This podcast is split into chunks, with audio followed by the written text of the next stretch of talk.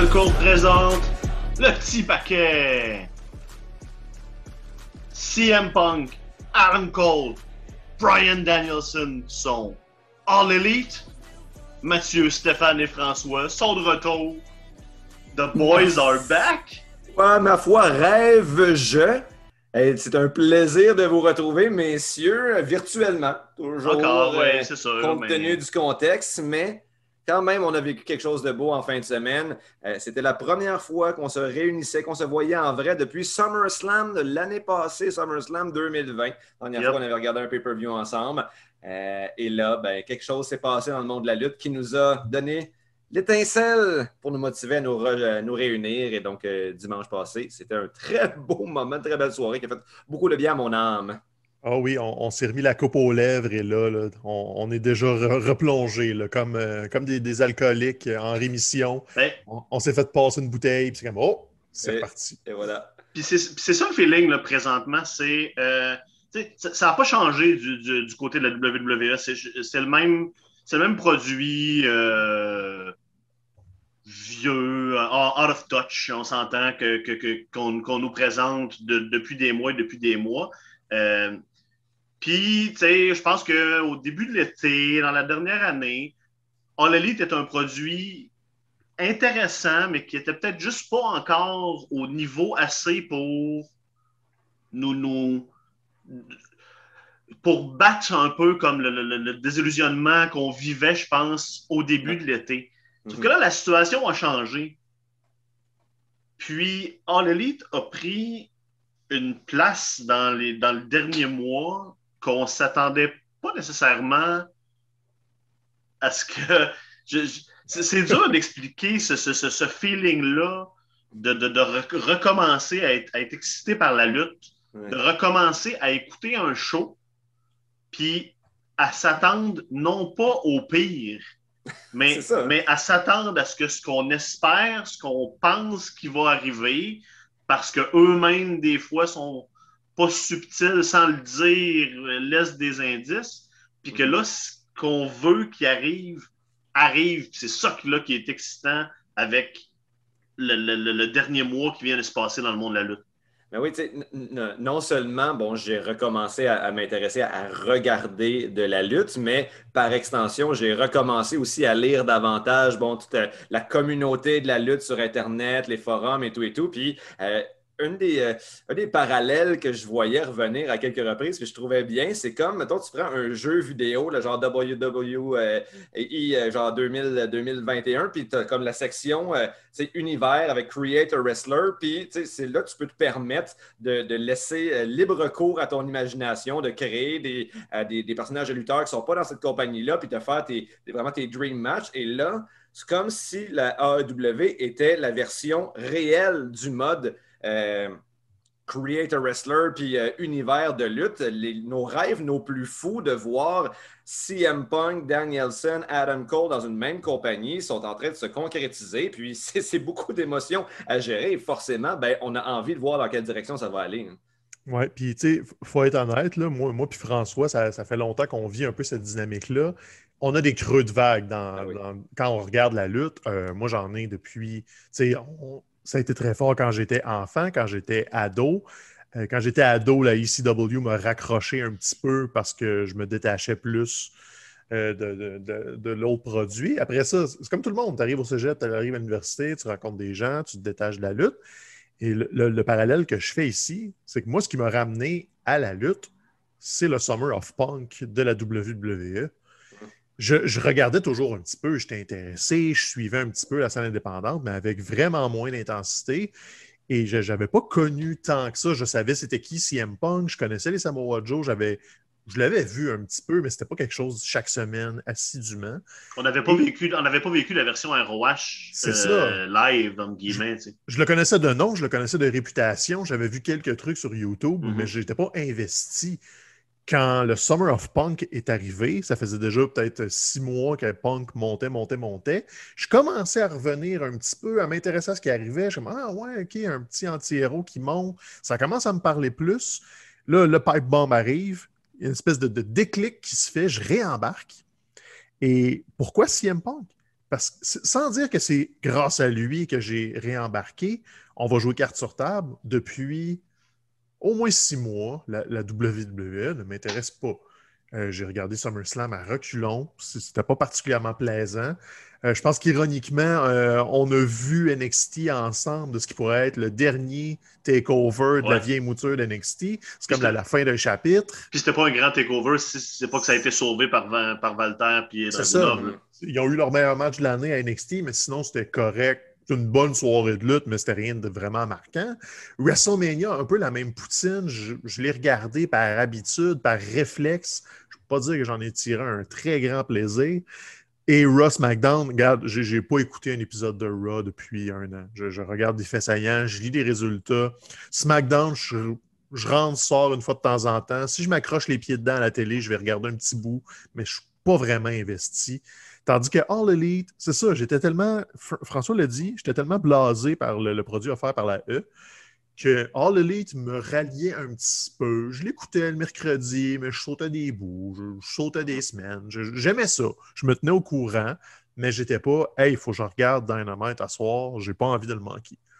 Là, quand CM Punk, on savait qu'il s'en venait, que c'était plus juste une rumeur, c'était un clin d'œil, clin d'œil, CM Punk s'en vient. Je fais OK, OK, je vais regarder. Et là, ça l'a. Tu sais, il parlait de la, porte interdite depuis plusieurs mois avec Kenny Omega qui ramassait jamais du monde. Mais là, la porte n'est pas interdite. Elle est grande ouverte. Et tu sais, Mathieu l'a dit, c'est euh, du booking de fantasy, mais c'est juste une. On la voit finalement, la différence de mentalité que All Elite a été créé par des lutteurs, pour des lutteurs.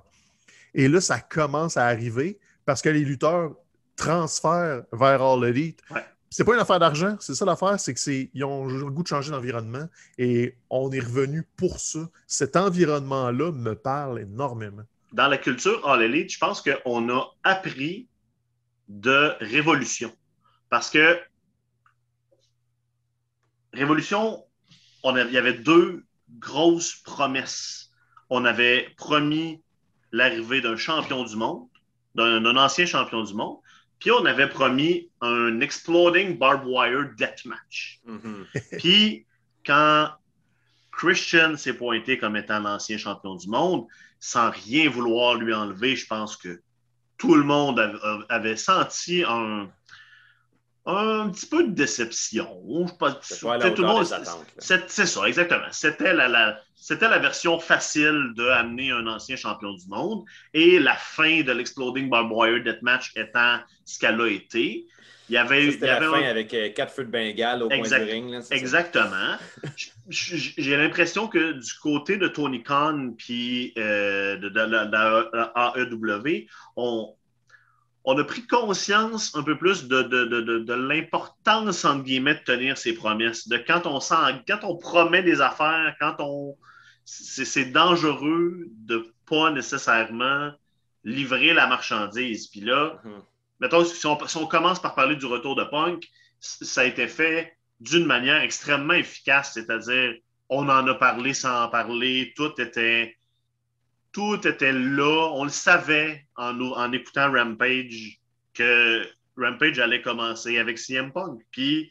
il restait 1% d'inconnus. Oui, 1% d'inconnus. 1%-là qui, restait, qui faisait en sorte que c'était excitant. Exactement. Mais quand ça part, il y, a une joie qui te pogne. Puis là, après ça, quand quelques semaines après, parce que c'est pas longtemps après, quand tu fais le double swerve de de Cole, de Brian Danielson en, fin de pay-per-view, là, il y, a un sentiment de, un sentiment de confiance aussi qui s'établit, mm-hmm. de comme, je m'attends pas à me faire screwer par, par la fédération, par le show à toutes les semaines, contrairement à ce qu'on qu'on voit à l'autre bord, contrairement à continuer de promouvoir un combat de championnat féminin à SummerSlam quand tu le sais qu'il y a une des filles qui n'est pas là, puis que hmm. plutôt que de faire une. Tu sais, il y, a, un côté.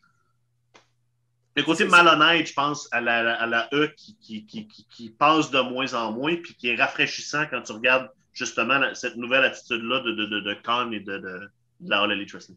Ça, c'est même plus qu'une question de confiance, c'est une question de, respecter ton, ton, auditoire. Puis c'était un des principaux irritants là, pour moi, puis je suis sûr pour vous aussi, au cours des dernières années avec la WWE, c'est qu'on ne se sentait pas respecté. on investissait une partie tellement importante de notre vie dans ce, dans ce produit-là, la, la, quantité d'heures par semaine qu'on passait à écouter la WWE. Bon, c'est sûr que nous autres, en plus, on avait bon, le podcast qui nous encourageait à le faire, mais on était comme, j'avais l'impression qu'on était en droit de demander qu'on soit pris au sérieux euh, en tant que public. Et euh, ben, c'est comme si, voilà, dans les dernières années, une des manières que la WWE trouvait de créer du heat, euh, c'était pas à travers, bon, les l'attitude des personnages, mais c'était en justement en ne respectant pas ses promesses. en antagonisant eux-mêmes leurs propres fans. Puis là, on ben, voit que quand tu donnes aux fans ce qu'ils veulent, les fans réagissent puis sont excités.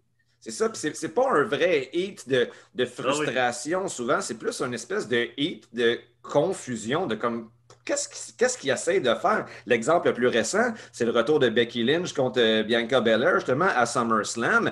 Leur but, c'était de créer du hit, mais il n'y a personne qui embarque dans ce hit-là. Tout le monde est juste comme a l'impression de se faire niaiser. Puis on a, on sent mal pour pour les, lutteuses elles-mêmes qui sont pas prises au sérieux euh, vraisemblablement par la compagnie. Alors que là, ben voilà, euh, lorsqu'on regarde AW, on a l'impression qu'on nous respecte, qu'on respecte notre intelligence. On a davantage, euh, disons, une approche qui est dans le long-term booking. C'est justement l'histoire de, de, de, Adam Page, bon, qui n'est pas là présentement, mais c'est du, du slow burn. C'est ça qu'on aime. C'est comme ça que tu fais en sorte que ton auditoire reste accroché. Alors que si à chaque trois semaines, change de direction, parce que tu essaies une idée, finalement, tu dis, oh, c'est pas si bon que ça, on va faire autre chose, ben c'est bien difficile. Donc, tu sais, je suis pas encore rendu à l'étape où je vais, euh, chaque mercredi soir, je vais recommencer à 8 heures à être devant ma TV pour écouter systématiquement tout ce qu'ils euh, vont faire parce que, bon, j'ai ça a été un deuil pour moi, là, arrêter d'écouter la lutte dans la dernière année. Puis là, comme je suis arrivé à un point où je suis comme, bon, OK, c'est correct, plus de lutte. Là, il faut qu'il me,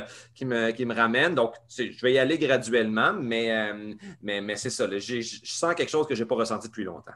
Stéphane, je veux t'amener sur euh, l'arrivée des, deux autres, justement, de Cole puis de Danielson.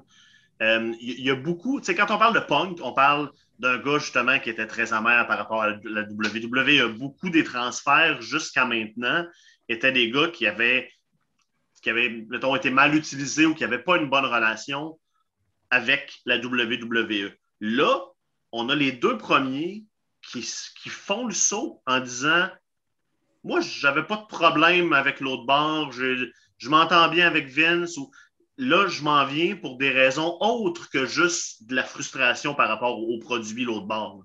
Oui, puis tu sais, on, dit souvent que, l'histoire est cyclique. Là, on, vit un cycle d'il y a 25 ans. On vient de vivre Bash at the Beach 96. Pour les, plus vieux, Bash at the Beach 96, c'est le, dévoilement de Hulk Hogan comme étant le troisième homme de la NWO. C'était la culmination de un mois d'invasion de Scott Hall et Kevin Nash.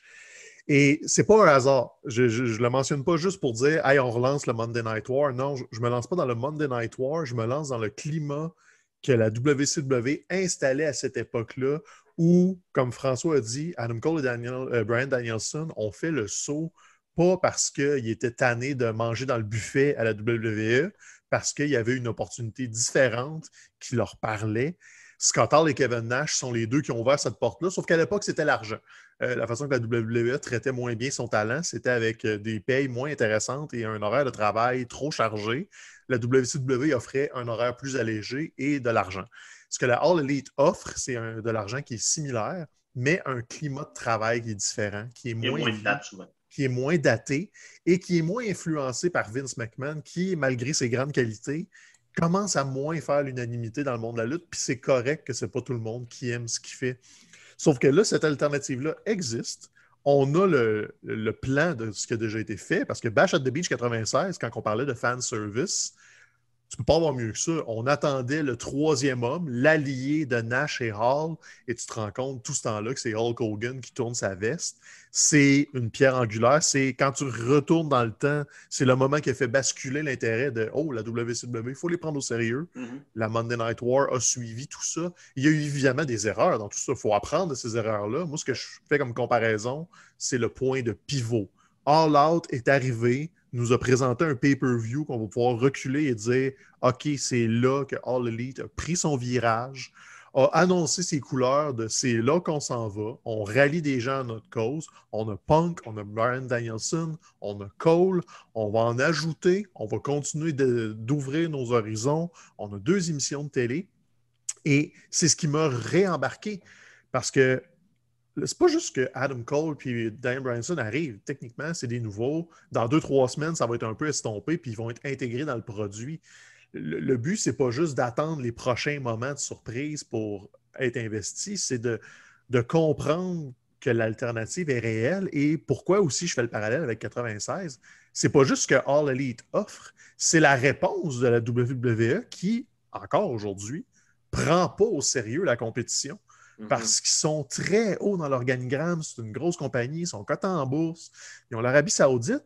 Et à l'époque, en 96, vous vous en souvenez peut-être pas, ben, vous vous en souvenez, mais pas- peut-être pas sur le bout de vos doigts. Quand Nash et Hall ont quitté, la réaction de la WWE, ça a été ben, on va juste donner les gimmicks à d'autres lutteurs, puis on va faire un autre Scott Hall, puis un- un- en fait un autre Razor Ramon, puis un autre Diesel ça n'a pas été de oh, on va améliorer notre produit puis on va euh, monter la game. C'est comme non, non, on va continuer de faire ce qu'on fait. Les gens vont nous suivre et les gens ont détesté ça. Les gars se sont fait huer sans bon sens et ça a créé l'e- l'effet pervers d'envoyer les gens vers la WCW.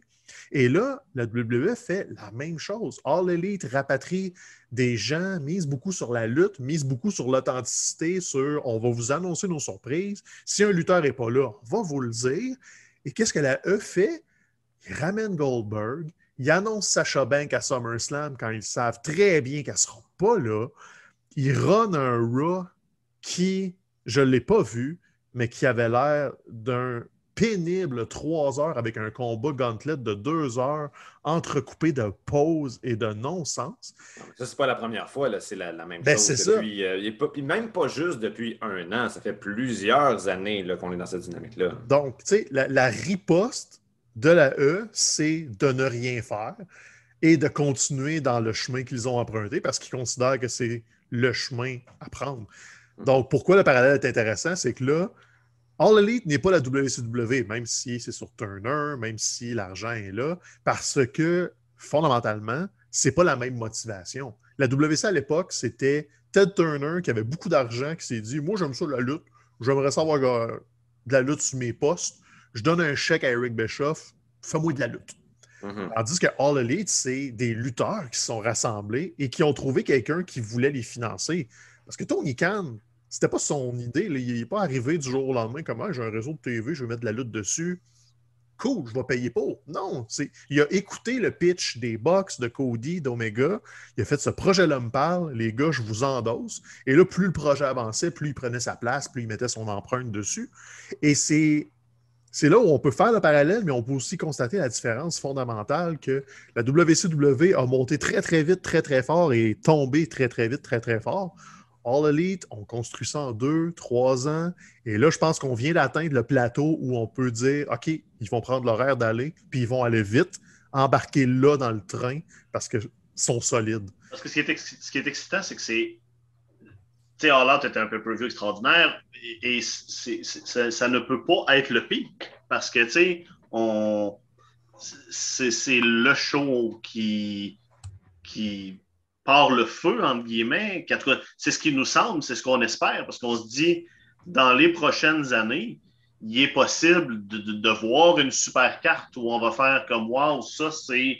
C'est l'équivalent Oui. de, de, de, de, de X, de X7 de cette, de cette nouvelle, euh, cette nouvelle époque-là. tu sais. Puis moi, justement, ça me, ça, me, ça me tente de vous poser la question.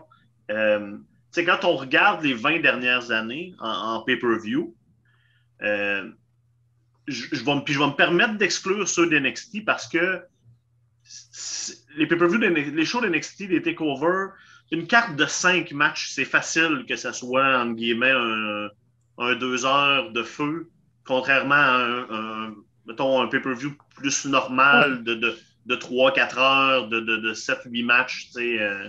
je, vais, je vais me permettre des exclure. Mais quand on regarde les 20 dernières années, quand on recule, souvent, on va, on, va, on va se faire un arrêt à WrestleMania 30. Un petit peu avant, il y a un Money in the Bank 2011 qui est souvent parlé comme un, comme un, comme un des top pay-per-view. Puis là, si on continue de reculer, il y a X7 en 2001.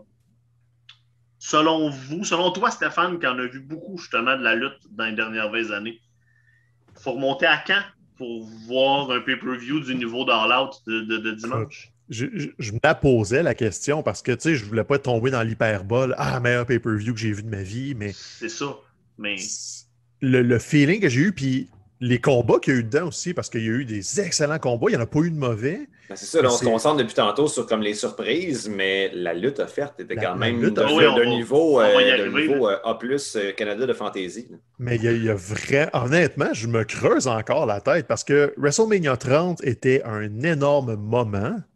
Mais c'était une carte imparfaite malgré tout. C'était pas, c'était quand même un peu long, mais c'était hasard la culmination de Daniel Bryan. Mm-hmm. Le Money in the Bank que François mentionne, c'est CM Punk. Ça. Donc, on, a déjà deux éléments qui sont. OK, ça commence à dater un petit peu, mais c'est eux qui ont mis des, euh, bons coups de canon dans le, la, machine de la WWE. WrestleMania 20 aussi avait eu un gros bang quand ça s'est passé. X7 reste la crème de la crème du 20e siècle au niveau pay-per-view de lutte. Et j'ai envie de dire que All Out était meilleur parce que je pense que dans cinq ans, on va le regarder puis on va se dire Oh, OK, c'est là que tout a commencé. Parce que là, on est frais dedans, on a le nez collé dessus, puis on, le réalise peut-être pas autant que, tu sais, oui, euh, Rock Hogan à X7, non, c'était pas. Euh, X7, c'était Stone Cold contre Rock. Tu sais, on le savait qu'on venait de vivre de quoi, mais c'est après la retraite d'Austin que tout ça, on a fait Hey, OK, c'était comme le. C'était le summum de ce qu'il y avait à nous offrir. Ça n'a jamais été mieux que ça, Steve Austin. Et je pense qu'on est là. Je pense que le, la, poutine que All Elite nous présente, j'ai pas d'élément mieux. Tu sais, je disais Bash at the Beach pour le moment, mais c'était pas un bon pay-per-view. Bash at the Beach, on s'entend. Ah ouais, c'était ça, c'était le moment de fin de show. Puis... Tu sais, il y a le Screwjob en 97 qui est aussi un moment, mais c'est pas un show qui était construit. C'était, il est arrivé un moment, on s'en souvient. Donc, tu sais, vraiment un show de lutte construit, monté pour avoir un effet wow. C'est quasiment un sans faute je pourrais mettre mon chapeau de gars cynique puis dire ça c'était moins bon, ça c'était plate, puis c'était un peu long. C'est à peu près ma seule critique de All Out. C'était un poil trop long. Mais ça, c'est parce que je me force pour en trouver.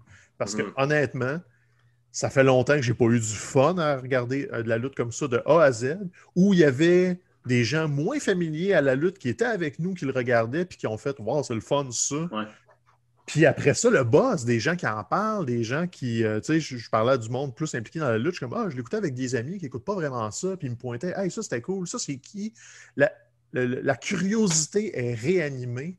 Puis tu sais, si, si moi de 16 ans tombais sur All Out, là, là, ben je réembarquerais comme j'ai embarqué dans la ICDub, euh, cul par-dessus tête, dans le temps, parce que ça venait de m'ouvrir les yeux sur Wow, la lutte, ça peut être autre chose qu'un cartoon avec des gars bien en fluo qui ont des, euh, des affaires qui leur pendouillent ses bras. Là. Ça peut être Rob Van Damme qui donne un combat de 45 minutes à Jerry Lynn puis que le monde capote le vie.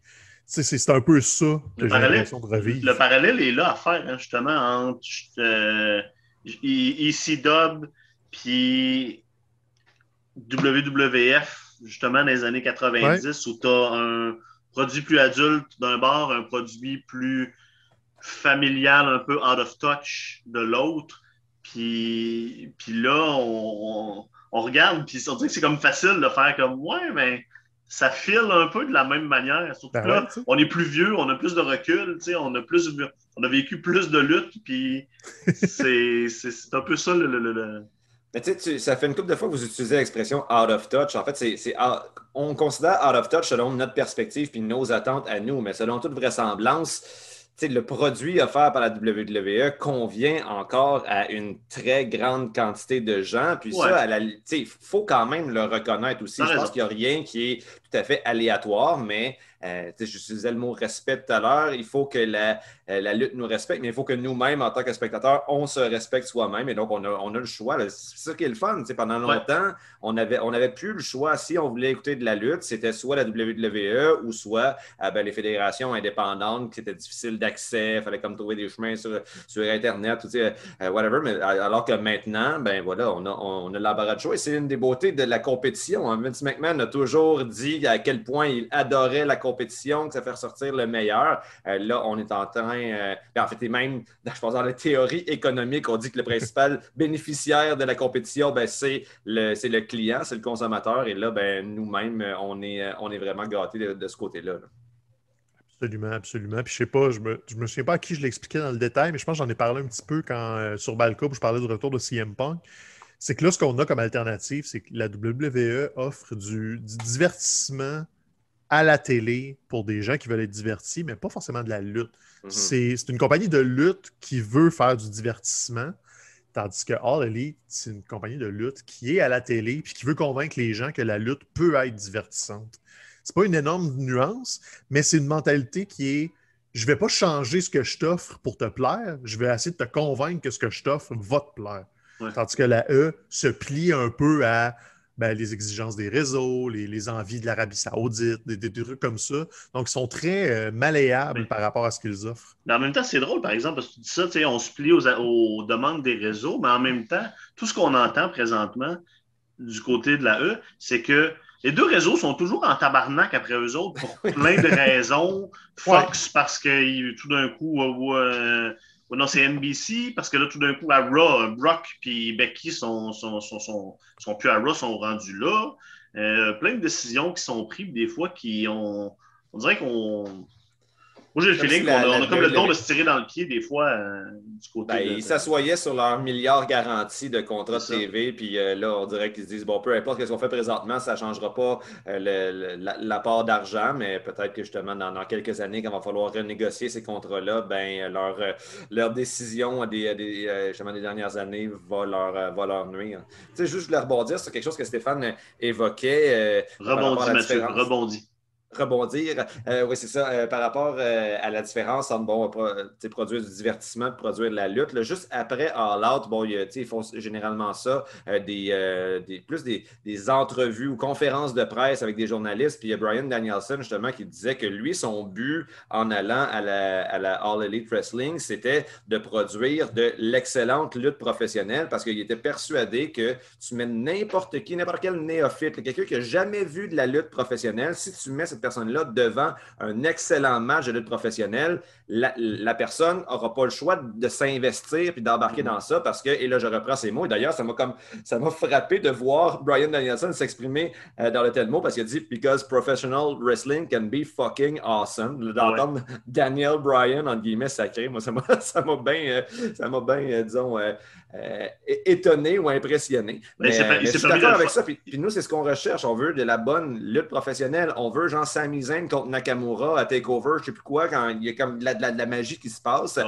euh, c'était pas comme le résultat d'un storytelling euh, ou du moins d'un de, gros hype avant une histoire qui avait été construite. C'est juste deux lutteurs qui vont se rencontrer pour la première fois dans un, dans un ring de lutte puis qui font de la magie. Moi, c'est ça que je veux. Oui.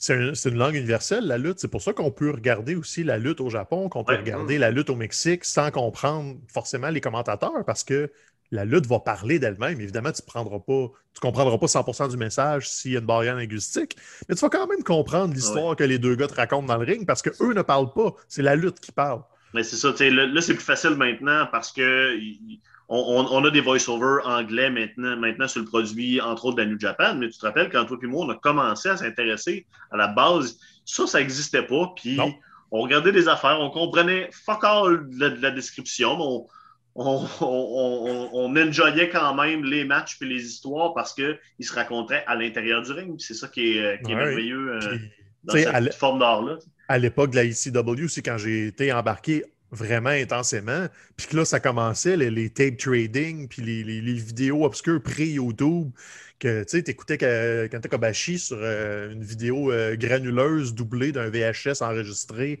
en EP parce que tu peux mettre 6 heures sur la cassette. Là. Mais je comprenais rien de ce que le monde disait. C'était des Japonais qui criaient bien ben fort dans des micros puis qui piquaient en plus, fait que le son il lâchait. Mais ce que j'avais devant de moi, c'était comme Oh shit, ces deux gars-là font s'arracher la tête, c'est malade. Donc, tu peux aller chercher ces émotions-là sans forcément avoir quelqu'un qui a un fusil à l'eau qui vient arroser le poffin pour qu'il court après puis qu'il l'attrape puis que j'ai l'impression de regarder Benny Hill avec des gars euh, juicés ces stéroïdes. trouver, trouver, les tapes de Misawa puis Kawada puis de faire comme c'est quoi the fuck? qu'est-ce que c'est ça? c'est ça. Euh, je veux qu'on fasse le tour du pay-per-view rapidement, euh, chronologiquement, parce qu'il y, y, a eu une montée qui est qui était intéressante. Je trouve que le match, le show, quand même, était bien pacé. on commence avec Miro et Eddie Kingston. Euh, bon match. Deux gars, deux gars talentueux. On a, on a un finish un peu controversé, mais justement parce qu'on parce qu'on commence le show, c'est pas grave. Là, on suit avec Moxley contre Kojima, qui n'est pas l'adversaire qu'on espérait, parce que Moxley, le Moxley Tanahashi qui avait été prévu, entre guillemets, aurait été beaucoup plus gros. Ben Sauf que là, après le combat, on, on, nous amène le King, on nous, qui c'est un autre, c'est comme t'es, une demi-heure dans le pay-per-view, puis là, tout d'un coup, tu as déjà un premier comme What the fuck moment. Euh, puis c'était vraiment c'était cool. On s'entend pas, pas, que ça overshadow le match, mais en même temps, oui, parce que là, c'était plus ce moment-là qu'on voulait. Ouais, puis. Ah, vas-y, Mathieu. Non, mais surtout que, tu sais, on, on avait des attentes par rapport à certaines surprises dans ce show-là. Tout le monde attendait de, Brian Danielson. Euh, puis il y avait bon, d'autres rumeurs, mais moi, j'avoue que Suzuki, à ce show-là, je n'avais jamais vu ça circuler auparavant comme, euh, comme rumeur. Donc, ça faisait en sorte que c'était d'autant plus, euh, d'autant plus impressionnant à voir. Puis, tu parlais tout à l'heure de, la porte, de la porte interdite qui est grande ouverte. Ben, même si on en avait eu quelques indices, pour moi, ça, de voir Suzuki là, c'était la confirmation euh, pure et dure qu'elle n'existait plus, cette porte-là, puis qu'on on allait all-in euh, dans la direction de la collaboration avec les compagnies. Puis, euh, bon, moi, je n'ai pas encore eu l'occasion de voir, de voir Dynamite d'hier soir. Je pense que le match en tant que tel n'était peut-être pas tout à fait à la hauteur des attentes, selon ce que j'ai pu lire rapidement sur, sur Internet. Mais en même temps, ce n'est pas, pas, pas, tant le match lui-même, je pense, dans cette situation-là qui est intéressante, mais c'est simplement la présence de ces deux, euh, de ces deux lutteurs-là dans, un même ring en Amérique du Nord. Absolument, je suis d'accord. Euh, moi, je, suis un peu déçu du, match de 8 minutes gagné straight up par Mox à Dynamite, mais malgré tout, ça, c'est avec le recul d'une journée de plus, puis le moment était, vraiment cool. Euh, Red Baker, Statlander, super bon match pour le championnat féminin. Puis là, on s'en va vers les Lucha Brothers pour les Young Bucks. Comme tu as dit tantôt, Stéphane, des fois c'est facile de, Pas Stéphane parce qu'il n'est pas là. Des fois c'est facile de, de, tomber dans l'hyperbole. Puis, mm. moi, je ne suis pas en mesure de dire ça, c'est le meilleur cage match. Je peux dire que moi, j'ai vu, mais de, l'histoire des cage match parce que je n'ai pas vu assez. Mm-hmm. Dave Melzer, que tu, que tu l'aimes ou pas, que tu sois d'accord avec ce qu'ils disent ou pas, en général, peut être considéré comme quelqu'un d'assez crédible sur ces affaires-là parce que lui, il en a vu. Ben, c'est ça, il y a des connaissances encyclopédiques. Euh, Exactement. Puis, quand Merdieu dit c'est probablement le cage match de l'histoire, euh, il, y a quelque chose. Je pense qu'on est peut-être un peu proche de ça. Oui, puis c'est un, cage match, en fait, qui n'a pas trop euh, reposé sur des espèces de de, petits mécanismes euh, qui, permettent à des lutteurs euh, pas fins de gagner, en, pas en trichant, mais de mon souvenir, il n'y a pas un moment dans ce match-là où une des équipes a essayé de gagner le match en passant par-dessus la clôture puis en touchant à terre de l'autre bord ou même euh, en demandant à l'arbitre d'ouvrir la porte pour descendre les matchs puis, puis toucher en bas. Non, c'était deux. la, cage était là pour protéger les, euh, pour empêcher les interventions extérieures. Bon, il y en a eu une avec euh, bon, les, souliers, les souliers avec des punaises qui ont été lancés par-dessus la clôture, mais à la limite, justement, tant qu'à avoir une intervention extérieure, celle-là, elle me paraissait justifiée, était bien faite, puis ça a entraîné des, spots absolument mémorables. Moi, ça m'impressionne. Justement, on a vu beaucoup de luttes dans ma vie, mais ça m'impressionne à quel point les lutteurs sont souvent capables de d'inventer des, nouveaux spots qui sont, sont cohérents avec leur gimmick. Justement, tu as les Young Bucks euh, que là, qui ont euh, réorienté leur gimmick vers leur amour des, euh, des, souliers de course colorés. Ben, pourquoi pas faire intervenir des souliers de course colorés transformés en armes absolument redoutables à l'intérieur d'un match. donc, j'ai trouvé ça vraiment winner. Et ben, encore une fois, ça j'avais pas l'impression que c'était un gadget, ce, match de cage-là. J'ai l'impression que la cage avait sa vraie utilité. Stéphane, comme je disais, c'est meilleur match de cage ever? Qu'est-ce que tu en penses? Écoute, ça aussi, je me suis creusé la tête et j'ai cherché si j'en avais vu un meilleur. Et non, honnêtement, sais, Mathieu vient de le dire, la cage n'était pas un gadget, c'était pas juste un prétexte à faire des cascades. Donc, si des gens veulent mentionner Foley contre Taker, oui, peut-être, mais c'était pas un grand match de lutte. C'était Foley a failli mourir devant nos yeux. C'est ça. Et on est marqué à vie par ça. Parce que sinon, des grands matchs de cage, de technique et tout, et tout, et tout, on va remonter à Brett contre Owen, mais c'est pas la même époque, c'est pas la même, le même niveau de prouesse technique. J'ai pas le choix de leur donner. Ça, ça fait des années qu'on le dit qu'à chaque fois que les deux équipes s'affrontent, ça fait de l'or.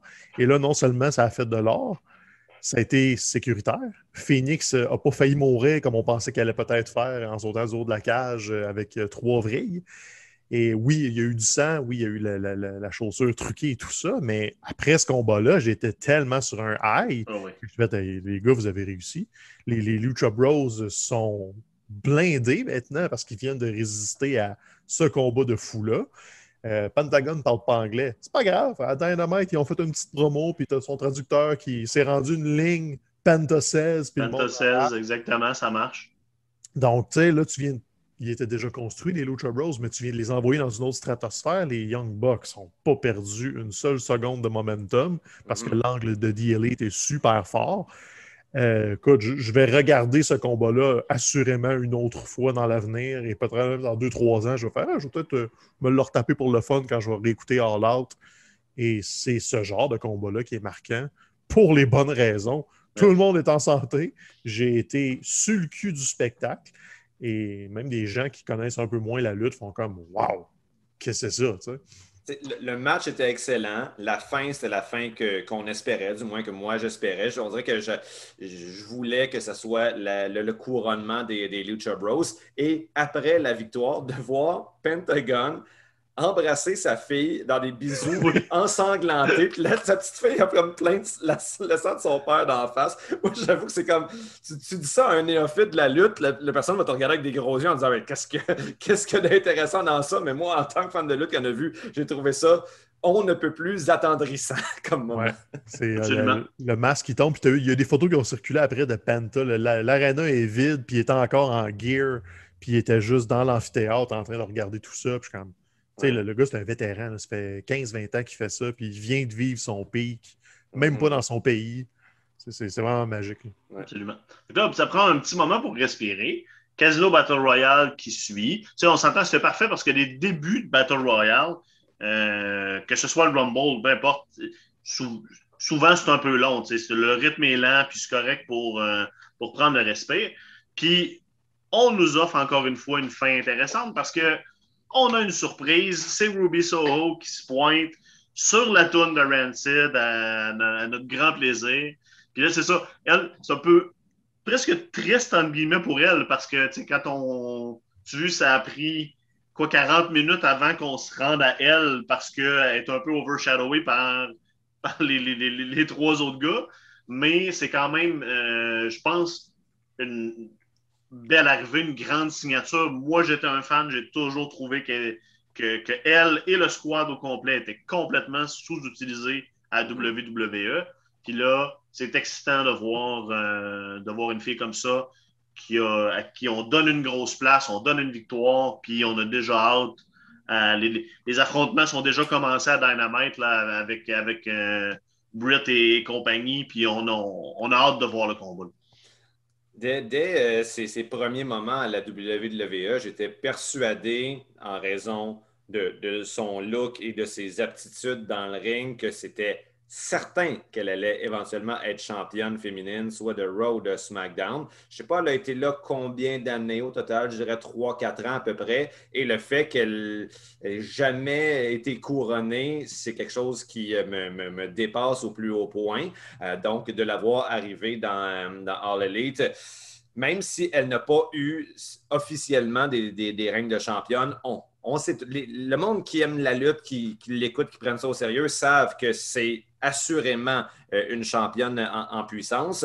Et c'est le fun de voir qu'elle arrive là parce que une des principales critiques qu'on entend euh, depuis le début de All Elite Wrestling, c'est que oui, il y a bien du talent, mais leur division féminine, bon, ça, ça, ça bat de l'aile un petit peu. Là, on sent que le vent est en train de tourner. Je pense que depuis que, que Britt Baker est championne, déjà, en fait, je pense que le moment clé, ça aurait été le, match de Britt Baker contre Thunder Rosa, qui avait main eventé un Dynamite qui était absolument incroyable. Euh, et là, depuis que Britt Baker est championne, bon, OK, la, la division est à prendre plus au sérieux. Et non seulement bon, l'arrivée de Ruby Soho vient confirmer ça, mais le, match Casino Battle Royale nous, nous, a rappelé que oui, effectivement, maintenant, il y a, assez de talent dans la compagnie pour euh, avoir euh, euh, d'autres gens qui vont prendre la place de, de Britt Baker éventuellement. Bon, j'ai nommé Thunder Rosa. Moi, elle, je suis bien, bien, impressionné par ce qu'elle fait. il y a Jade Cargill aussi qui, bon, là, je pense, elle n'a pas encore beaucoup d'expérience dans, dans, le monde de la lutte, mais je pense que juste, elle a, elle a le potentiel d'atteindre les hautes sphères. Et avec Ruby maintenant, ben, c'est ça. Je pense qu'on vient de régler ce problème-là. Sauf qu'il y a eu Rio dans ce match-là, qui était la première championne All Elite. Elle a toffé deux minutes dans le match. Donc, c'est comme une espèce de désaveu de leur, euh, de leur première direction. Là. mais, bon. Euh, mais, bon. voilà. Maintenant, je pense que la nouvelle direction va plaire à un plus grand nombre. C'est ça. C'est triste pour ces talents-là qui étaient là au début et tout ça, mais je pense que le, le Casino Battle Royale féminin nous montre que il y a plusieurs histoires en cours dans la division féminine, ce qui n'est pas souvent arrivé. Et c'est des histoires qui sont fortes. Parce que Ruby Soho est rentrée, elle n'a jamais eu une réaction comme ça de toute sa carrière. Elle le dit elle-même, c'est le plus beau moment de sa carrière. c'est euh, que Lars Frederiksen de Rancid disent Ben oui, prends-la, notre tune, ça va fitter avec ton nom, ça va fitter avec ton personnage. Et là, elle arrive, elle est à Dynamite le mercredi d'après contre la championne Britt Baker dans une promo. Britt Baker, qui tout ce qu'elle touche présentement, c'est électrique. Donc, à roast euh, Ruby Soho. Elle dit que ça fait quatre ans qu'elle mange des sandwichs au buffet, puis qu'elle n'a rien fait, puis elle ne mérite pas sa chance qu'elle a gagné.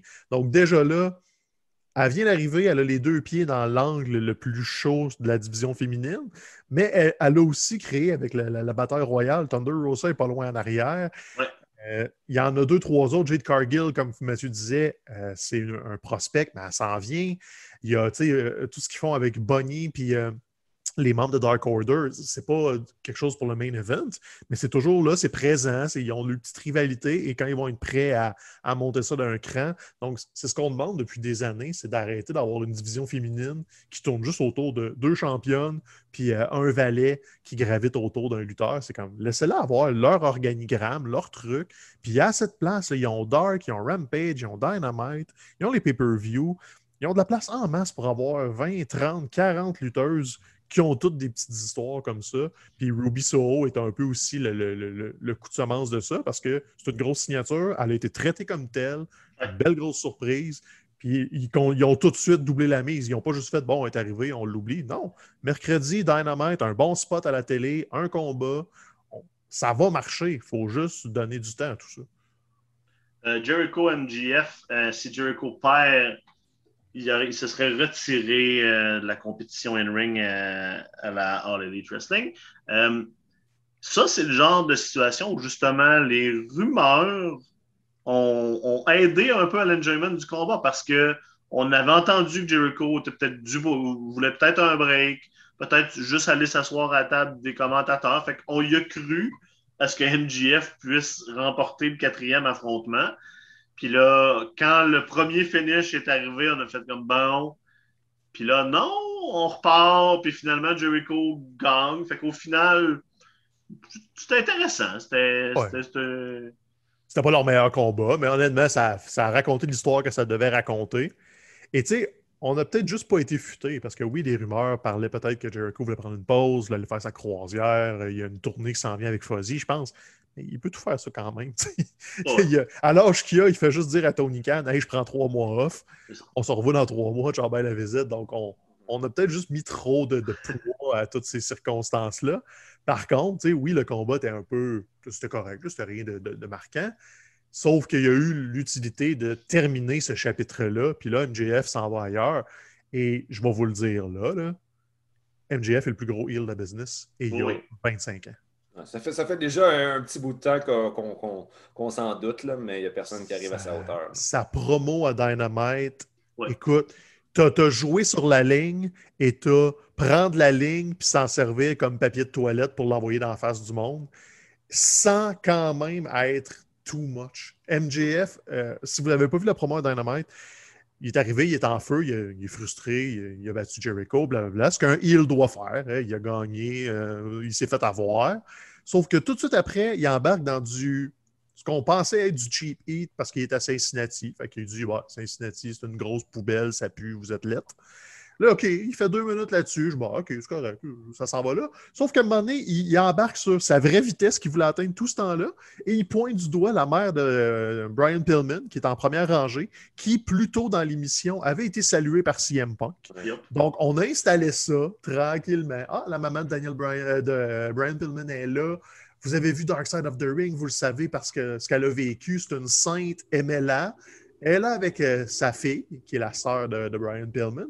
Non, la fille, excuse, avec sa petite fille, qui est la fille Ouais, de la fille de donc, on sait qu'ils sont là, sont installés, et là, MJF embarque dans sa deuxième vitesse de promo. La pointe du doigt est la l'insulte, la traite de, de tout et non, ramasse sa, sa petite fille, la traite de tout et non, de trailer trash, tout ce que tu veux. Et là, la foule capote. Il s'en va même dans sa face. Là. Il a ciblé quelque chose. Et là, arrive Brian Pillman, fils, pour venger l'honneur de son père. Je veux pas, et de sa, sœur- et de sa mère. Non, et de sa soeur, excuse. Bah, de la famille, en fait. Et là, tout ça, c'est comme, hey, un, je ne l'ai pas vu venir. Je pensais pas que Brian Pillman Jr. était sur le bord d'avoir un push. Deux, MJF est juste, écoute, si quelqu'un avait eu un gun proche, je pense qu'il passait. Il était Moi, à ce point électrique. Moi, je suis toujours nerveux à chaque fois qu'un heel, surtout un heel du niveau de MJF, Ben, c'est ça. j- joue la carte du euh, si vous voulez faire quelque chose, traversez la, traversez la barrière, puis venez-vous-en, mais vous le ferez pas parce que vous êtes des cowards, puis, y a- des peureux, puis il y a toujours un, un moment de comme. Ben non, puis tu sais que c'était prévu. Là, le monde va dire, ah, il est allé trop loin. Regarde, la, la madame est première rangée. CM Punk en a parlé 20 minutes avant dans l'émission. Oui, c'est planté, tout ça, c'est prévu. Donc, probablement qu'ils ont. Il y avait une ou deux places où il ne pouvait pas aller, mais il est quand même allé sur. Tu aurais dû te faire avorter, puis la mère de, de, de Brian Pillman Jr. est une junkie, puis comme il est allé loin, mais c'est de même que tu construis un heel. Puis Ah oui. MJF avec un micro dans les mains, il n'y a personne qui l'accote présentement, donc tu es juste. Wow, OK. Fait que là, il a fini avec Jericho. Le combat était bon, bon, c'est beau. On ferme le chapitre. Trois jours après, on est reparti pour un tour. Puis je m'excuse, mais le hit qui vient d'aller chercher, Yeah. j'ai déjà oublié là, un mois et demi de programme avec Jericho, là, alors que je trouvais qu'il était déjà au moment, au sommet quand il a, il a teasé l'entrée du countdown de Jericho, mais c'était MJF qui arrivait. Ouais, ça c'était super. Je trouvais déjà que c'était comme Ah, le maudit, j'ai le goût de le- d'y mettre mon pied dans la face. Puis là, il l'a rehaussé d'une barre et demie. Allez écouter ça, ce promo-là, ça n'a pas de maudit bon sens. C'est comme Ah, il va se faire. Il va se faire poignarder à un moment donné. Je sais pas. Il y a de quoi qui va arriver. Puis, puis on a souvent entendu, c'est un des lieux communs de la lutte, mais que ça prend un bon méchant pour faire un bon gentil. Justement, tu sais, si Brian Pillman Jr. devient over dans, dans les prochains moments, ce ne sera pas à cause de son propre travail à lui. Ça va être justement en réaction à ce que, à ce que MJF va avoir fait pour préparer le terrain. Donc, euh, vraiment, c'est, euh, c'est- ça a l'air vraiment méchant de ce, ce que le heel fait, mais en bout de ligne, c'est la chose la plus généreuse qu'il pourrait faire quand on prend un pas de recul. Non seulement c'est généreux, mais c'est quelque chose que la E ne fait jamais, puis que la All Elite nous montre qu'ils vont faire. Quand un lutteur est chez eux, mets-les en vedette, si bol. Mhm. Quand Britt Baker est à- comme ils Eh oui. systématiquement. Quand Britt Baker est à Pittsburgh, c'est elle la vedette du show, puis ils en parlent une semaine avant, puis une semaine après. Là, ils sont à Cincinnati, ben, c'est John Moxley, puis c'est Brian Pillman. C'est simple, c'est niaiseux, mais à chaque fois qu'ils le font, ça marche. Tandis que la E, quand ils visitent whatever ville euh, qui sont un de leurs lutteurs, il va perdre ou il sera pas sur l'émission, ou je sais comme, qu'est-ce que c'est ça? Tu sais, Kevin Owens est à Montréal, puis il se retrouve dans des, des tag teams boboches où il y a un dark match après l'enregistrement. Voyons, calvaire, c'est pas compliqué. Ton monde est là, ils attendent juste ça. Brian Pillman Jr., qui est loin d'être prêt d'être un main event player, vient d'avoir le pop de sa vie parce que, guess what, tu y mets un chandail de Bengals sur le dos, tu y mets un bon méchant d'impact, puis le monde va embarquer. Prends pas euh, un bac en génie civil pour regarder tout ça. C'est simple, simple, simple. Mm. C'est fascinant. Ensuite, ensuite, au pay-per-view, on enchaîne avec le fameux retour dans le ring de CM Punk après sept ans. Qu'est-ce que vous avez pensé de sa performance? Le ring rust était quand même là, mais sans être trop présent. On a, parlé beaucoup des, des références à l'affrontement entre euh, le One, Two, Three Kid puis, puis Bret Hart. Euh, est-ce, que, est que le match a été au niveau de, de, de, nos, de vos attentes? Ben, moi, c'est quand j'ai justement pris conscience là, de, du niveau de l'hommage à ce match entre Bret Hart et One Two Three Kid que j'ai plus apprécié. Euh, je veux dire, le, match lui-même, euh, j'ai trouvé ça bon, un petit, peu, un petit peu lent au début, mais en même temps, c'est correct aussi. ça fait tellement longtemps que, que Punk n'a pas été dans un ring, on ne pouvait pas s'attendre à ce que ça soit un rythme frénétique et plus vieux aussi. Puis de toute façon, ça n'a jamais été un lutteur particulièrement de, haute voltige. je pense qu'il a comme respecté ce, ce qui, ce qui l'a rendu, rendu célèbre. Euh, ce que j'ai réalisé, par contre, c'est que je pense que euh, Stéphane a évoqué quelque chose qui allait être dans ce sens-là. Tu disais tantôt, bon, là, oui, Danielson puis euh, euh, Adam Cole sont arrivés, mais tu sais, deux, trois semaines, ils vont juste faire partie de la programmation régulière. puis c'est un peu comme ça que je me sentais avec, avec CM Punk. Autant on a vécu une espèce d'excitation incroyable il y a de cela deux, trois semaines quand il a finalement fait son retour. Ça faisait comme sept années qu'on espérait le moment du retour. Là, on l'a eu. Le high était gros, c'est le fun. Et là, ben, de le voir dans le ring, oui, c'est le fun parce que c'est son premier match depuis longtemps. Mais il y, avait eu le premier GTS depuis longtemps dans, des Dynamite au cours des dernières semaines. Puis, en bout de ligne, même si c'est quelque chose que j'attendais depuis extrêmement longtemps, force est d'admettre que j'ai trouvé que c'était quand même un match de lutte pas nécessairement comme un autre, un petit peu plus que comme un autre, mais ce n'était pas en soi une œuvre d'art absolument transcendante. Non, absolument pas. Bravo à l'Internet d'avoir euh, déterré One, Two, Three Kid comme mm-hmm. Bret Hart, comme même moi qui l'ai vécu à cette époque-là. J'ai vu les images, ah ben ouais, j'ai déjà vu ça, mais je m'en souvenais pas, on s'entend. Et comme Mathieu a dit, ouais, le, match était correct, c'était rien de grandiose, mais ça n'avait pas besoin de l'être parce que le, le, moment, c'était CM Punk qui revient. Peu importe contre qui il se battait, c'était son combat retour, c'était ça le moment, c'était le It's Clubbering Time dans l'entrée, c'était de voir un GTS. Il fallait juste qu'il se débarrasse un peu de tout ça. Ouais, c'est ça. Puis il faut qu'il se débarrasse aussi du fait que, tu sais, ça fait trois semaines à peu près, qu'il fait juste rentrer, la musique part, le monde capote, il parle, peu importe ce qu'il dit, il est juste gentil, fin, fin, il pointe des affaires, puis il s'en va. Mhm. là, ça, ça s'en vient, ça achève. Le Taz est venu de l'interrompre à Dynamite. Là, il faut que des gens viennent se faire du hit sur le dos de punk.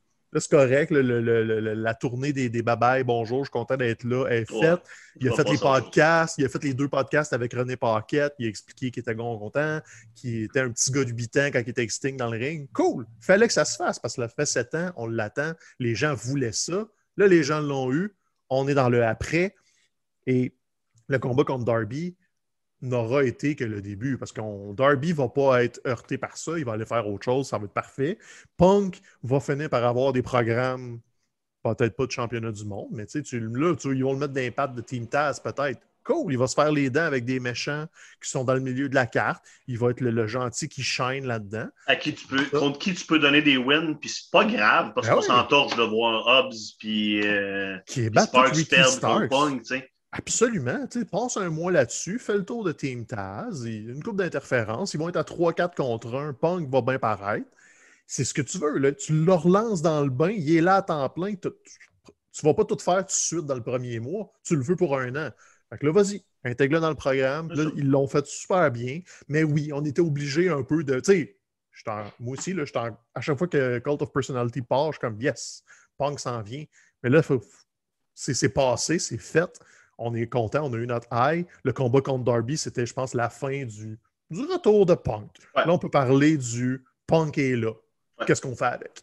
Je suis entièrement d'accord avec toi. Euh, Paul White, QT Marshall, il était placé là, c'est pas compliqué, on l'a même acknowledgé après.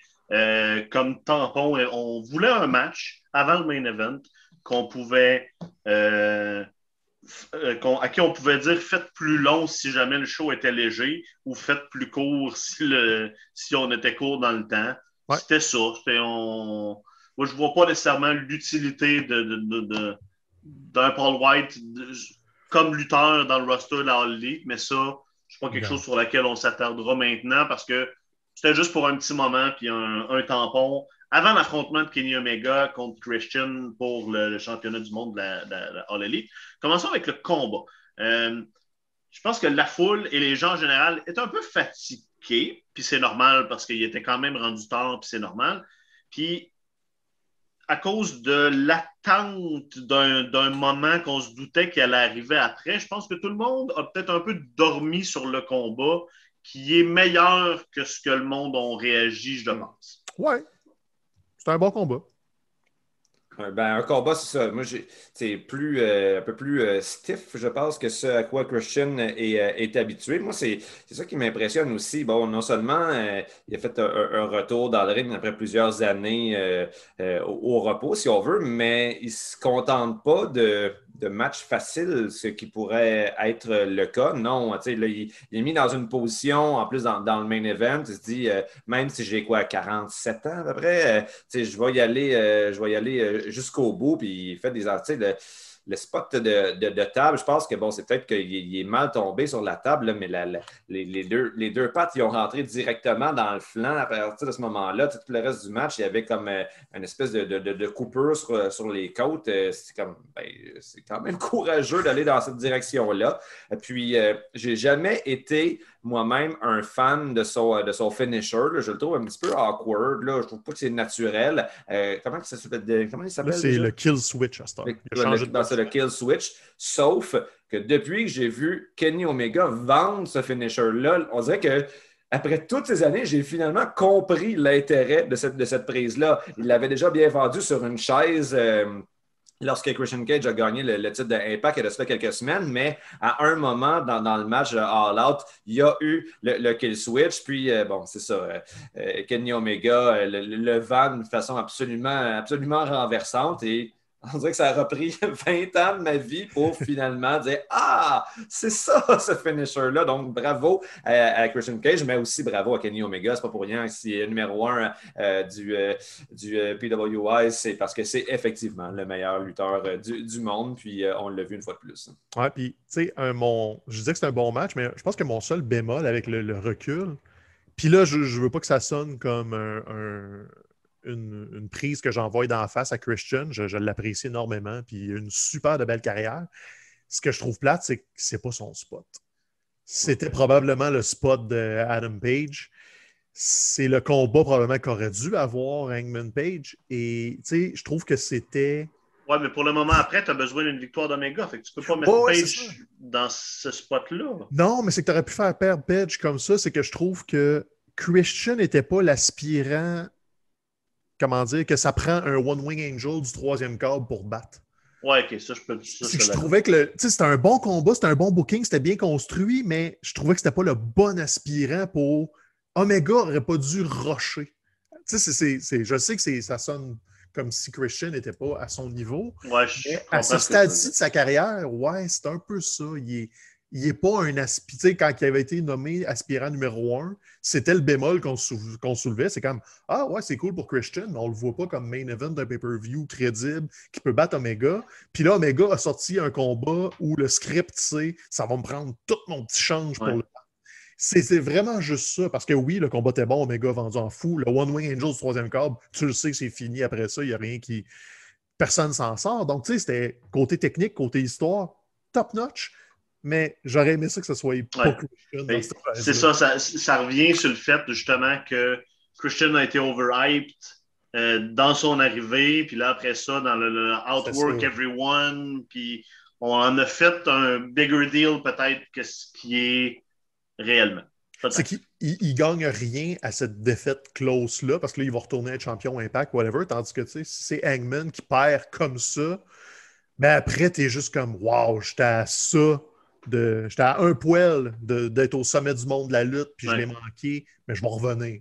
Tandis que là, tu sais que Christian va juste disparaître dans le décor puis faire d'autres choses. Mm-hmm.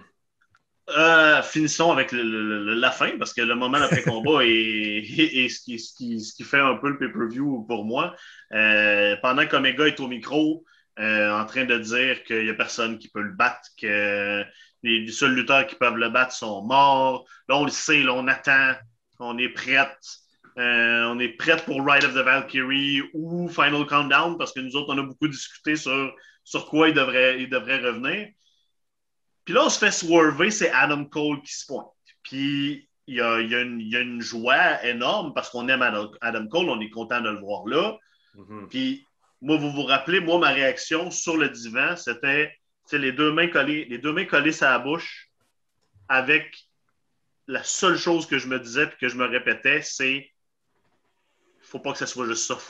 Il faut que Debray soit là, il faut que Danielson soit là. Puis là, on, joue le classique. On n'est pas sûr. Oh, finalement, il frappe le gentil, puis il est avec les méchants. Le, double bisou des Young Bucks. L'ami va rejoindre son groupe. Et finalement, Rider of Valkyrie euh, part. Euh, Daniel Bryan est là. Euh, les, euh, ça finit en gros brawl avec, avec le Jurassic Express qui sont encore une fois, à mon grand bonheur, mis au milieu de tous ces grands gens importants-là, des gros noms. Puis il y a toujours comment ils sont pas loin parce qu'on veut montrer que, justement comment on considère que Jungle Boy est le futur. Puis tout ça a été un moment extraordinaire qui a justement qui nous a fait partir tout le monde avec. Euh, de la joie dans le cœur. Je, suis revenu chez nous le soir, puis je suis tout de suite allé euh, sur, euh, sur Reddit pour. Euh, à la base, je voulais comme lire les commentaires, mais bon, il y avait des gens qui avaient déjà capté ces moments-là, puis qui les avaient rendus disponibles. Je pense que je dois avoir re-regardé la fin du show cinq fois avant de me coucher. Le lendemain matin, je me suis réveillé. J'avais encore envie de revivre ça, revoir le pop, juste, tu sais, comme comme si ça me prenait encore d'autres visionnements pour vraiment computer qu'est-ce, que, qu'est-ce qui s'était passé, puis vivre l'émotion euh, à fond. Euh, J'ai trouvé ça absolument, absolument exquis. Déjà, on, avait, on était bien enthousiaste par rapport au gala, mais c'est ce moment-là qui a confirmé que j'aimais encore la lutte. Je, je pense, j'étais prête à, revenir, euh, à revenir de façon, disons, de, temps en temps, mais là, là, ça me gratte. J'en ai besoin de plus. Puis c'est ça, c'est qu'All Elite en a fait une habitude. Là, Moxley, on s'en souvient, c'est le même qui avait été présenté après un gros combat de pay-per-view. John Moxley débarque parce qu'il a lâché la WWE puis il vient se pointer avec Kenny Omega. Donc, Kenny Omega n'est pas juste leur meilleur lutteur, leur champion du monde, puis un de leurs bookers. C'est l'espèce de, de, pôle autour duquel gravitent les, les moments forts de la compagnie. Puis là, c'est lui qui fait la promo. C'est la twist avec Adam Cole. C'est euh, Brian Danielson qui s'en vient directement d'impact du champion. il ne rentre pas par la porte d'en arrière. On a jasé un peu toute la semaine. Comment tu le fais rentrer? Avec qui tu l'envoies? c'est cette année qu'il faut qu'il s'affronte contre Omega. C'est pas dans quatre ans. Tu, tu, le veux le plus tôt possible. Que du Rust qui a besoin peut-être d'être d'être enlevé, puis on veut le, Brian Danielson et a main eventé WrestleMania l'an dernier. Ben c'est ça. Là. Ça fait que ready là. L'affrontement avec Omega. Moi, je l'espère par Dynamite, par exemple. Je ne sais pas si on peut étirer jusqu'à jusqu'à jusqu'à Full Gear dans, dans, presque deux mois. C'est fin novembre. Je pense que tu peux facilement. Parce que là, tu as toute The Elite à passer au travers. Fait que tu peux avoir euh, Brian qui passe au travers Cole, les Bucks, euh, tous les, les, Good Brothers, name it, ils ont des matchs par équipe, des 3 contre 3. Ça a l'air que Brian il a demandé à travailler avec euh, Jungle Boy. C'est lui qui a sorti le nom et qui a fait J'aimerais ça être avec eux autres. Donc, c'est son choix de partenaire. C'est comme ça qu'il book souvent avec des matchs par équipe, des trucs tendus. Mais tu sais, il l'a dit en point de presse aussi, après, c'est pas parce qu'il est en chicane avec Vince. Il y avait une super de belle offre de WWE. Il aurait pu travailler au Japon probablement avec la WWE. C'est quelque chose qui se négociait. Mais lui, il voulait. Il, il trouvait trop prudent avec lui depuis sa blessure. Et pour le citer, en français, il voulait kicker des faces. C'est ça qu'il veut faire. Il veut remettre la lutte comme il faisait dans le temps de la Ring of Honor. Et si vous avez jamais eu la chance de, regarder The American Dragon comme champion du monde, la Ring of Honor, des combats de 50 minutes avec des prises de soumission, des coups de pied, puis des affaires qui n'ont pas de maudit bon sens, vous êtes pour un délice parce que là, il y a juste plus d'expérience. Il y a une meilleure façon de parler avec la foule. C'est ce qui lui manquait à la Ring of Honor, c'était l'interaction avec les gens. C'était pas tout à fait au point, mais le travail dans le ring était tout là. Là, il l'a. Il est dans les pattes de The Elite. Et si le main event de Full Gear, c'est Kenny Omega contre euh, Brian Danielson pour le championnat de All Elite, je vais le commander tout de suite. Comme, et où l'option précommande, je suis déjà devant ma TV parce que non seulement ça va être peut-être le meilleur combat de l'histoire de All Elite, peut-être la fin du règne d'Omega. Il, il, y a quelque chose là-dedans d'effervescent puis de bouillant de. Écoute, tu prends un gars qui veut travailler, que les gens veulent voir travailler, puis tout ce que tu lui dis, c'est vas-y. Tu n'essayes pas de l'enfoncer dans une affaire qui ne marche pas, de l'obliger à, travailler dans des directions où il ne veut pas aller, d'y donner des partenaires qui n'ont pas rapport. Tony Khan, il a demandé qu'est-ce que tu veux. Il a fait Hey, j'aimerais ça Jungle Boy, je veux des combats de lutte. Donne, vas-y, amuse-toi. Puis c'est ça qu'on va voir. Puis la face qu'il avait. Il y a le sourire fendu jusqu'aux oreilles. Il n'a rien fait, là. Il s'est juste présenté, souriant, trois, quatre coups de pied. Le monde part en fou. That's it. C'est tout ce qu'il avait de besoin. Puis c'est tout ce qu'on voulait voir aussi. Exact. Dynamite a fait la suite de ça. Cole, même affaire. Une promo. Dan Bryan arrive. Ronin se fait approcher un peu. Les gentils viennent l'aider. Merci, bonsoir. Super, super habile la promo de Cole à Dynamite parce que il faut que tu tournes ces cheers-là en UV parce que tu es un méchant avec des, avec des élites, mais les gens sont contents de te voir. Pouf, euh, rentre d'en face de Chiavone, euh, tu es ami avec Britt, je te watch, tu euh, acknowledger que c'est sa blonde puis qu'il va y péter à gueule si. Euh, fait que ah super habile. Puis le faire passer pour un vieux mononcle un peu ah, ouais. libidineux, comme ben ouais, vas-y, c'est ça. C'est excitant, là, tout ce qui se passe là, puis ce qui s'en vient. Puis... D'ailleurs, ça, ça, ça, vient de me rappeler euh, quelque chose de très habile aussi dans la préparation à l'arrivée euh, d'Adam Cole à la fin du gala. Ben, plus tôt, euh, dans le match de Britt Baker, elle a sorti le Panama Sunrise. juste, juste un petit tease pour nous rappeler Ah oui, c'est vrai, Adam Cole existe. Puis, ça c'est pas grand-chose, mais ça fait en sorte que j'ai trouvé son arrivée réelle plus gratifiante que s'il était sorti un peu de nulle part. Absolument. Je veux parler brièvement d'Adam Cole, justement, parce que là, on, on a entendu il a donné des, détails comme quoi, bon, tu sais, la WWE a essayé de le garder, que lui a décidé que ça ne l'intéressait pas. Là, il y a un report qui est sorti qu'apparemment, le pitch euh, de la I, c'était tu vas manager Keith Lee. Mm-hmm. Euh, on n'a pas besoin de s'attarder. semblable à euh, Bobby Lashley puis Leo Rush. Leo Rush. On n'a pas besoin de s'attarder à ça nécessairement longtemps. Je pense que juste d'exprimer les, les, Juste de dire les mots, ça ça dit ce que ça a à dire. On voulait que ben Adam Cole manage, soit un manager sur, le main roster. Et qu'il change de nom.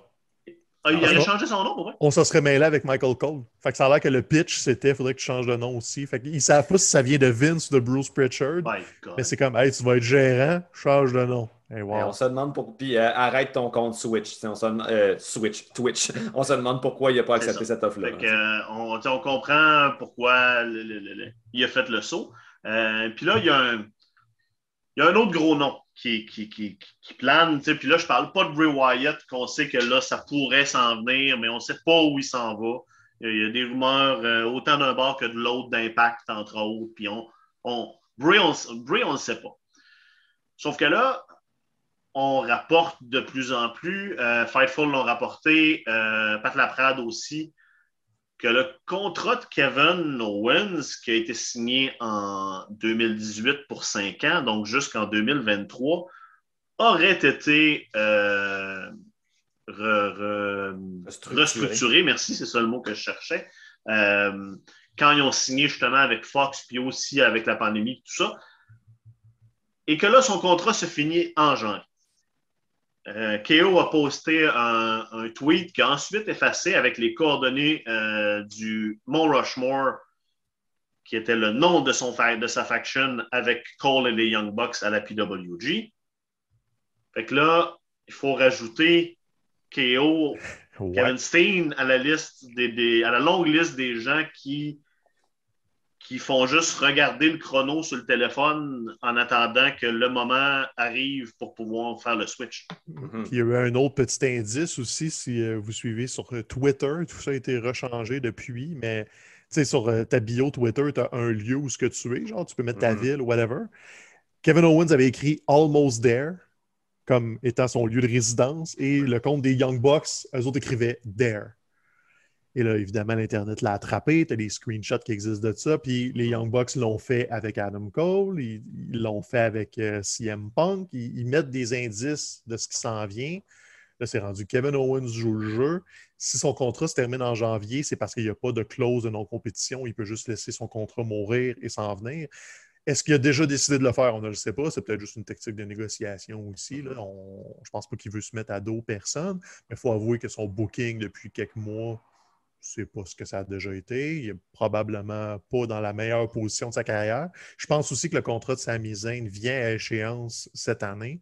Mm-hmm. Donc, tu sais, pas, on ne dit pas que Kevin Owens s'en vient, c'est fait, il est tanné. On dit juste que là, il y a une vraie possibilité qui est sur la table, il y a un vrai compétiteur et il y a plein de ces chums qui sont là.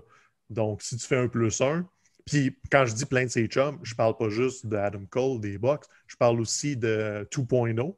Matt ben Lee est un des meilleurs chums à Kevin depuis toujours. Si je ne me trompe pas, c'est c'est pas le parrain de son fils, mais il le considère comme un de ses mononcles. Donc, tu sais, c'est ça aussi, c'est l'aspect. Ces gars-là sont connus sur la scène indépendante et là, la WWE a annoncé ses couleurs qui en veulent plus des gars de la scène indépendante. Ils veulent former leur talent. La nouvelle badge de NXT, c'est des gars qui ont gagné les médailles d'or aux Olympiques. C'est des anciens athlètes. Ils veulent former de A à Z leurs lutteurs. Et là, tu as encore ces gens-là qui sont arrivés, eux, à NXT par on, va tout prendre le talent des indépendants. Mais là, OK, mais là, ils commencent tout à partir parce qu'ils ont vu c'était quoi la WWE. Ils ont touché leur rêve d'aller travailler là, de faire WrestleMania. Et là, ils se demandent ben, le prochain step, c'est peut-être juste aller rejoindre mes chums à l'autre place. KO est le plus gros nom, évidemment, mais tu sais, un Sami Zayn, un Finn Balor. Qu'est-ce qu'il va faire quand son contrat va venir à échéance? AJ Styles, à la limite, il reste encore, tu sais, tout ce, beau monde-là qui est rentré par la grande porte à NXT, puis après à la E, bien là, la, porte est en train de se refermer, les contrats viennent à échéance. C'est pas le premier qui va le faire. Surtout que, tu sais, je veux dire, quand euh, euh, Kevin Owens, euh, Sami Zayn et tout et tout, ils sont arrivés avec la WWE, on peut, on peut comprendre leur, leur envie d'aller là parce que c'était pratiquement la seule façon pour un lutteur de vraiment bien gagner sa vie, d'avoir la stabilité. Mais maintenant, ils ont, ils ont une option, tu sais, même s'ils vont ailleurs, ils vont fort probablement faire autant d'argent. En plus, bon, euh, je veux dire, ça implique pas un grand changement, des, longs déménagements. Je veux dire, euh, All Elite, c'est basé à Jacksonville. Et euh, Kevin Owens, Sami Zayn sont, habitent déjà en Floride comme la plupart des lutteurs. Fait que, ça, les as sont pas mal alignés. Puis écoute, déjà, déjà que je suis attaché au produit de All Elite, s'il y a ça qui se passe en plus, d'avoir Kevin Steen qui va recommencer à utiliser son package Pile Driver et tout et tout, c'est quelque chose qu'on espère depuis longtemps. là, ça, va être, ça va être difficile de ne pas retomber dans mon énorme loophole de fan maladif de lutte des dernières années. Écoute, puis si ce que ça prend pour garder KO à la E, c'est des promesses de, de, de gros push puis de, de, de, championnat, ben, au pire, tant mieux. au pire, ah il ne perd pas non plus s'il peut devenir une plus grosse figure euh, là-bas, même si je ne suis pas sûr qu'il y a trop. Euh, puis une autre affaire qui a été démontrée par All Elite, c'est qu'on peut ressusciter les morts. Oui. Parce que Adam Cole avait été tué dans Being the Elite. Et là, il est de retour. Ils ont fait une séance voodoo pour le ramener. El Generico aussi est mort. Ouais, mais tu sais. On n'est jamais à la si, tu, est-ce que tu masques Sami Zayn, même si tu oh changes de nom, il est devenu quand même euh, une figure populaire. tu, pourrais, tu pourrais avoir une espèce de, de, dynamique à la Batman Bruce Wayne, d'avoir les deux qui coexistent dans, le même écosystème. Ça pourrait être intéressant. Écoute, les possibilités sont très, très là. Moi, je dis juste que le voodoo, c'est vrai. Puis tu peux ressusciter des gens. De toute façon, Jericho, il est, Jericho, il est pas mort. Il est, en exil, euh, en train de bâtir des orphelinats. Euh, fait que c'est ça. On est excités, c'était le fun. Ça a été un pay-per-view qui a été, je pense, un succès du début à la fin. Ça a été, c'est redevenu agréable d'écouter la lutte. C'était un plaisir de, vous voir euh, ce dimanche. Puis on est excité par le futur. Yes. Mais on n'écoutera pas Raw. On n'écoutera pas Raw. Non, moi, je, personnellement, euh, je comme tu dis, là, je, je lis un peu ce qui se passe à Raw et à SmackDown, mais euh, j'ai comme plus vraiment de mon temps à perdre avec ces, émissions-là. Il va falloir qu'ils me prouvent. Il va falloir qu'ils me montrent quelque chose pour que je resyntonise euh, la WWE, je pense. Surtout que du temps, on n'en a pas tant que ça. Puis regarde, le... All Elite va en prendre. La lutte au Québec a repris. Ça a encouragé vos fédérations locales. C'est relancé tout ça.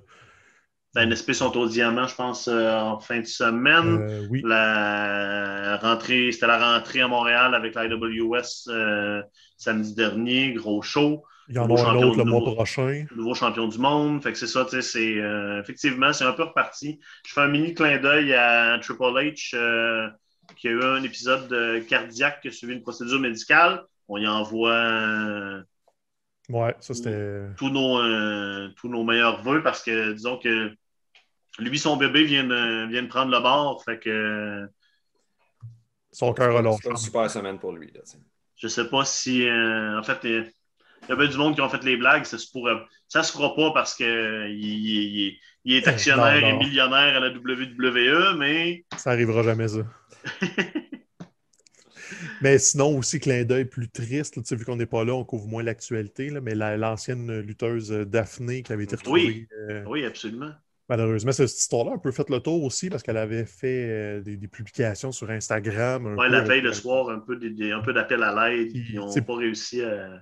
Pourquoi on en parle, nous, c'est qu'il y a bien des lutteurs du Québec qui sont proches d'elle, dont Lufisto, qui est une de ses super de bonnes amies. Donc, euh, si vous la suiviez sur les médias sociaux, on la cherchait, on se demandait ce qui arrivait avec elle. Malheureusement, ben, c'est ça, elle a mis fin à ses jours euh, dans une détresse psychologique qui n'a pas été bien détectée au bon moment. Donc, si vous vous en souvenez, elle était là à la fin de la WCW, elle était impliquée comme valet avec euh, les crowbars de ce monde. C'était pas un bout de glorieux de la WCW, mais elle a eu un rôle intéressant. Sinon, dans le bout d'impact, euh, Mick Foley a travaillé avec, n'avait que des éloges pour elle. Était un de ceux qui s'inquiétait beaucoup, là, qui, cherchait activement à ce qu'on on, l'aide.